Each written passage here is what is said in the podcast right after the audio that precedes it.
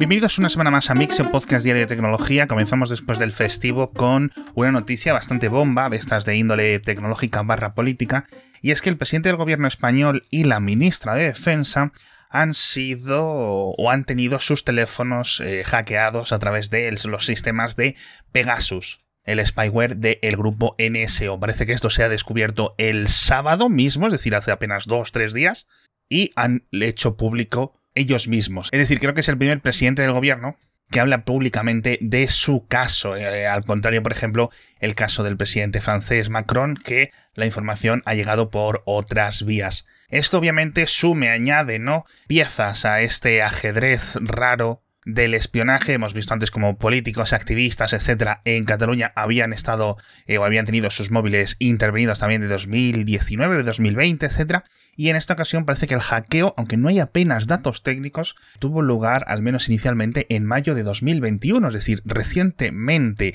Ya te digo, no tenemos datos apenas, así que no vamos a ilucubrar mucho más. Las hipótesis de los sospechosos, de los creadores, de los perpetradores, por decirlo de alguna forma, pues van desde países extranjeros, como puede ser Rusia, Marruecos, China, Emiratos Árabes e incluso, se he leído por ahí, o empresas privadas. Lo cual, aunque en principio este tipo de software solo se venda a gobiernos, ya hemos visto en alguna ocasión cómo empresas privadas también lo han conseguido utilizar o quién sabe, ¿no? Por dónde van a ir los tiros. Así que eh, dejo aquí la noticia en espera de saber más información, pero ya, básicamente podemos dar por hecho que cualquier persona relativamente importante en el mundo ha tenido su smartphone hackeado con este tipo de software. Nos vamos a otro bombazo y es que Amazon va a añadir compatibilidad con el formato EPUB en los Kindle. Esto es algo que ha llegado de repente, así nadie se lo esperaba y a finales de 2022 es cuando cualquier dueño de un Kindle va a poder enviar a su dispositivo este tipo de archivos sin mayores problemas con la función de enviar a Kindle aunque el soporte no va a ser nativo. Parece que Amazon, bien en sus servidores o bien en el propio dispositivo, lo va a transformar internamente en el KF8, en ese Kindle Format 8, ese formato propietario, que creo que además añade DRM y cosas así. Pero bueno, oye, por fin, ¿no? Hay, gente que lleva esto esperándolo 15 años sin ningún tipo de, dudas. yo ni me lo esperaba, he tenido que leerlo varias veces. Otra adopción de software interesante en el caso de Mercedes, el grupo Mercedes-Benz, y es que opta por Aptoide para el software de sus coches. Aptoide, que es una compañía portuguesa, una de distribución de aplicaciones sobre Android, creó un consorcio con el grupo automovilístico, el grupo de realmente, ¿cómo decirlo?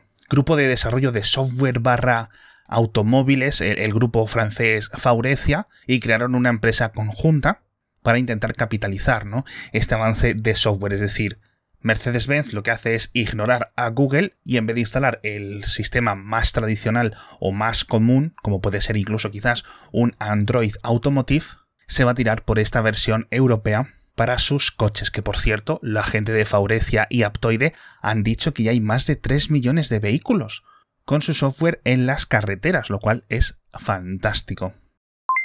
Otra noticia rápida, en este caso desde San Francisco, porque es donde es la, sede central de Airbnb y parece que en esta empresa que revolucionó en parte el turismo, pues ahora quiere revolucionar también el trabajo remoto. Va a dar básicamente carta blanca a sus empleados para que casi trabajen desde donde quieran, al menos dentro de eh, los países en los que se encuentran ahora, más luego los permisos que puedan conseguir, y manteniendo siempre una coordinación de usos horarios con sus equipos, y les van a mantener el sueldo. Es decir, que si tú en vez de trabajar en las oficinas de París de Airbnb te vas a vivir a un pueblo pequeñísimo también en Francia, pues vas a mantener tu sueldo. Lo mismo ocurre con esto, que no, que no quieres vivir cerca de las oficinas de San Francisco de Airbnb para no pagar esas cifras gigantes de alquiler o de hipoteca y te quieres ir a un pueblo perdido de Wisconsin, pues te van a mantener el sueldo.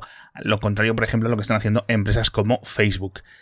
Pero lo más curioso de esto, y es donde hablo esta revolución, es que quieren poco a poco este sistema que les permita tecnológicamente gestionar todas estas nóminas, todos estos impuestos, obviamente hay que pagar diferentes cifras, diferentes cantidades, dependiendo de incluso del municipio en el que estés, dicen que piensan hacerlo código abierto y permitir a otras empresas utilizarlo, lo cual podría ser una revolución porque al final este es una de las grandes barreras a la hora de adoptar el trabajo remoto. No solo esto, sino que van a trabajar con gobiernos tanto locales como centrales de múltiples eh, zonas del mundo para ayudarles a sincronizar este tipo de medidas y que los típicos eh, trabajadores vagabundos, por decirlo así, en el sentido más tradicional de la palabra vagabundo, pues tengan acceso a lo que se conoce como un trabajo remoto de verdad, es decir, no importa en el mundo donde estés de forma literal.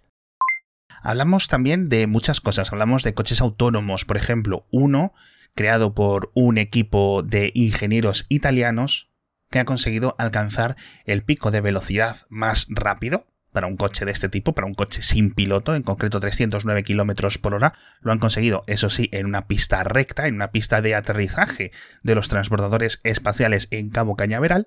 En ese sentido, pues, jolines, sigue siendo una pista recta, sin otros coches, sin obstáculos, pero dicen que es eh, eh, una hazaña técnica interesante. Luego, obviamente, les va a tocar dar el salto en las próximas semanas a circuitos, etc.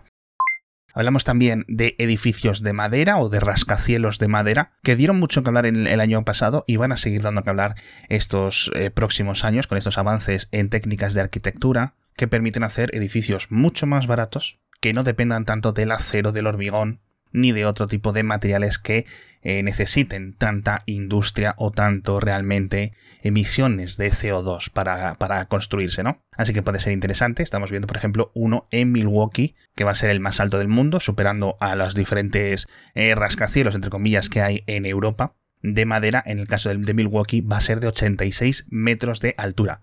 Ya digo, nada espectacular, pero oye, son 25 pisos de madera. Hablamos también de la cotización en bolsa de las empresas tecnológicas que está cayendo en 2022 un montón, en concreto va casi ya como un 20-21% eh, de promedio lo que están cayendo las acciones tecnológicas. En concreto, el mes de abril ha sido el peor para el conjunto de empresas tecnológicas desde la gran crisis financiera de 2008. Vamos a ver si esto se sigue repitiendo en los próximos meses o si simplemente es una corrección. Hablamos también del James Webb, este telescopio increíble que ya está enfocado. Faltan las calibraciones finales que necesitarán algunas semanas. Pero os dejo en las notas del episodio un vídeo de comparación de la resolución que están teniendo los instrumentos ahora mismo en las pruebas de calibración comparado con lo que se estaba consiguiendo eh, de resolución por parte de instrumentación actual en otros telescopios y es un avance increíble, se puede ver simplemente casi como la noche y el día. Hablamos también de Honor, que por cierto en China, esta compañía que fue una excisión de Huawei, ha recuperado el trono, ha recuperado el primer puesto de ventas de teléfonos móviles en China, dos años y pico después de esa implosión esa caída en ventas no es un dominio como el que tenía Huawei previamente en 2017, 2018, etcétera, cuando estaba consiguiendo ventas básicamente del 40-50%, es decir, uno de cada dos móviles que se vendían en China era de Huawei.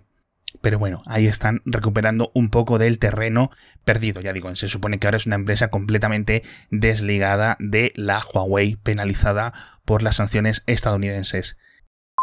Y hablando de sanciones estadounidenses, por cierto, nos vamos a Rusia, porque obviamente una de las cosas que no se puede comprar ahora mismo en Rusia son los nuevos estrenos de Hollywood, las nuevas películas para las salas de cine, pero esto no está evitando que muchas salas de cine en Rusia lo que estén utilizando es básicamente cintas digitales piratas y emitir los grandes estrenos, pues esto de Disney, de Pixar y de cosas así, pero sin pagar ni un euro a las distribuidoras o ni un rublo en este caso. Eso sí, parece que la industria del cine en Rusia está de capa caída, parece que han caído la venta de entradas un 50% comparado con el año pasado, a nivel de que la gente no está encontrando películas que ver y el 40% de las salas de cine rusas ahora mismo están cerradas.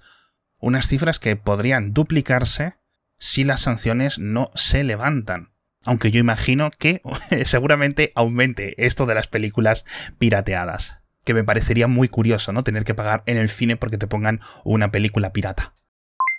Pero bueno, de esto y de muchas más cosas, incluso hablamos de donaciones de sangre para reducir los perfluoroalquilados, estos conocidos como químicos eternos, porque parece que unos científicos australianos han conseguido por primera vez una forma de retirarlos de nuestro cuerpo, de nuestra sangre, a través de precisamente donaciones de sangre o donaciones de plasma. Muy curioso porque este tipo de químicos proveniente de los plásticos los tenemos todos desde hace décadas en nuestro cuerpo y no se había encontrado ninguna forma de retirarlos. Parece que con donaciones regulares, ya digo, especialmente de plasma, se consigue reducir, curiosamente.